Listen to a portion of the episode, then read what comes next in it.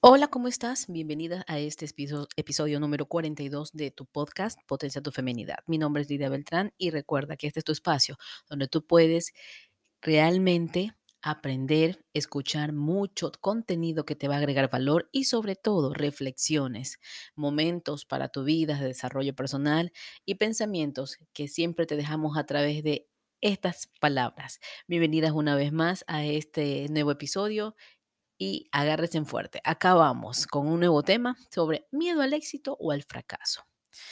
¿Tienen ustedes miedo al éxito o al fracaso? ¿Y se han preguntado alguna vez por qué no logran lo que se proponen?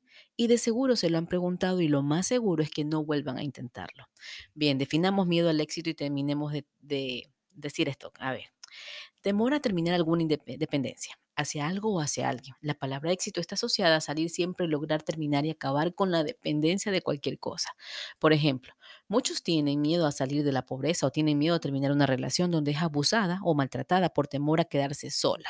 Y así muchos tienen miedo al futuro, no llegando a dar pasos que tienen que dar esperando que las condiciones estén perfectas para hacerlo. Y es allí lo que se definiría miedo al fracaso. O sea, tienes todo el potencial, tienes todo acá en tus manos y sin embargo no lo haces por temor. ¿Quién quiere fracasar? Yo les pregunto, ¿ustedes quieren fracasar? De seguro ninguna de ustedes me van a decir que sí. Y todas queremos tener éxito. Y a veces en la vida, para tener éxito, debemos de darnos primero el permiso de fracasar. Y del fracaso podemos sacar varias enseñanzas para la primordial de esta, que es que aprendamos cómo no hacerlo de esa forma. Si ya te ha fallado de esa forma, entonces comienza a hacerlo de otra forma. Ustedes saben que el que inventó la bombilla eléctrica, se lo debemos a él todo el tema eléctrico, ¿no? Eh, A Thomas Alva Edison. ¿Por qué él nos dio eso, la luz?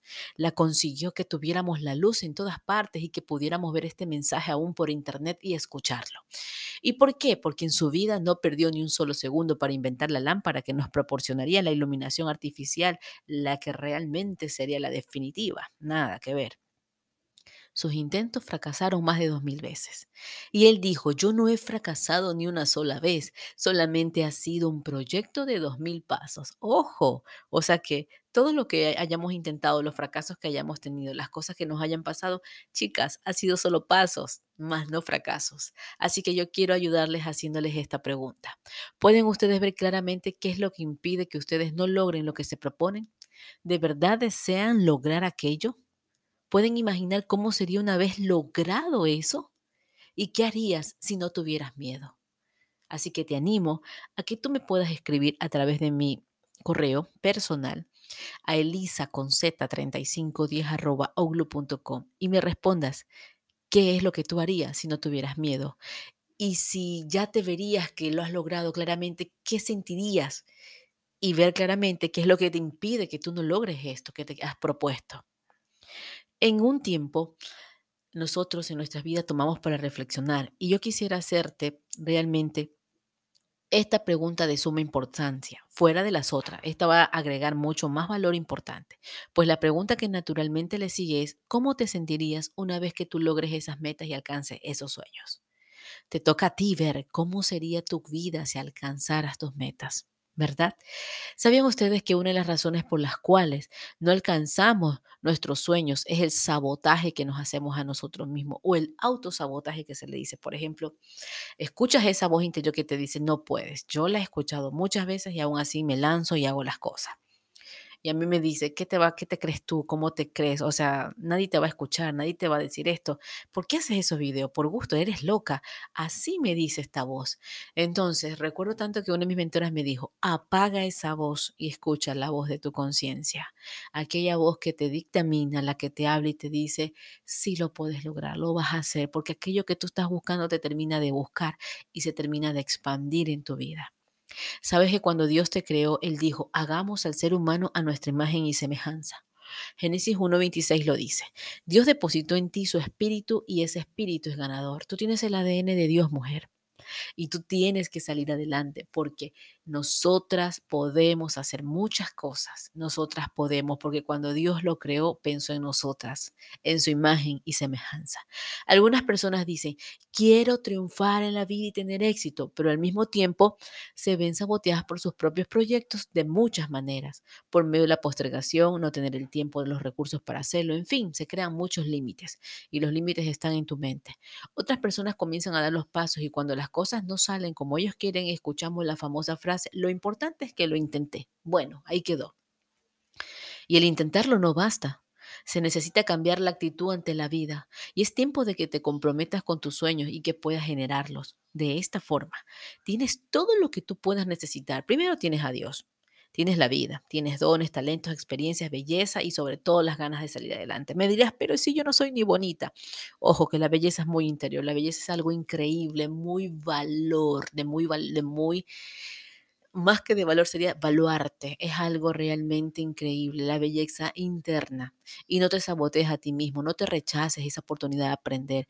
El hecho de que fracases no significa que eres una fracasada. El fracaso no está en tu identidad. Tu verdadera identidad es que tú eres quien Dios dice que eres. Eres creada por Dios para cosas grandes. Eso es lo que tú eres. Te invito a soltar tus miedos. El miedo a, al crecer, al creer que no puedes, el miedo a cambiar, el miedo a la inseguridad, el miedo a la soledad, a la envidia y el miedo al que dirán, el que sobre todo al que dirán es el con el que yo siempre he luchado. Y yo, yo te lo digo, yo que estoy haciendo este podcast, aunque no lo creas, a veces a mí me da ese miedo y miedo a lograr incluso que yo pueda hacer esto y, y me da miedo y yo podría hacerlo. ¿Sabes qué? Una vez uno de mis mentores me dijeron, si te da miedo y sientes eso como que no puedes hacer, hazlo porque es allí donde vas a comenzar, porque el miedo te va a paralizar y el momento que te paralizas no puedes apropiarte de todo lo que Dios te ha dado, no te puedes apropiar ni siquiera de las palabras que son de poder, de valentía y de amor, más no de cobardía. Apropiate de esas palabras. Recuerda, Nada ganas con lamentarte y nada ganas con quejarte, nada vas a ganar con decir no soy capaz, no puedo, no tengo, pobrecita de mí, ya la vida ha sido cruel conmigo y nadie me ama. Y nada ganas con ser víctima, nada absolutamente ganas con ese tipo de pensamiento derrotista. Cambia tus pensamientos, conviértelos en victoria y empieza por ver tus fortalezas y tus dones, aún tus habilidades. ¿Cuáles son las experiencias que has tenido? ¿Cómo usar esas experiencias para alcanzar esos sueños? y en qué tú eres para hacerlo. Lo que Dios te ha dado es para que lo uses, para que vivas bien y puedas ayudar a otras a vivir la vida al máximo. Así que hoy prepárate para dar ese sueño, para dar ese paso y para salir de ese miedo. Cuéntame de tus sueños y cómo vamos a ayudarte. Mi nombre es Lidia Beltrán y estoy dispuesta a ayudarte y puedes escribirme a través de mi correo a elisa3510.com. Y recuerda, que Dios nos va a enseñar a soltar esos miedos y a ver que todo lo podemos hacer bien en Él. Con mucho amor para ustedes, con todo mi cariño y mi locura, las quiere su hermana y amiga Lidia Beltrán. Nos vemos en una próxima edición, en un próximo podcast a través de este mismo medio. Recuerda, potencia esa feminidad y desarrolla todo lo que Dios ya te entregó para tu vida. Bye.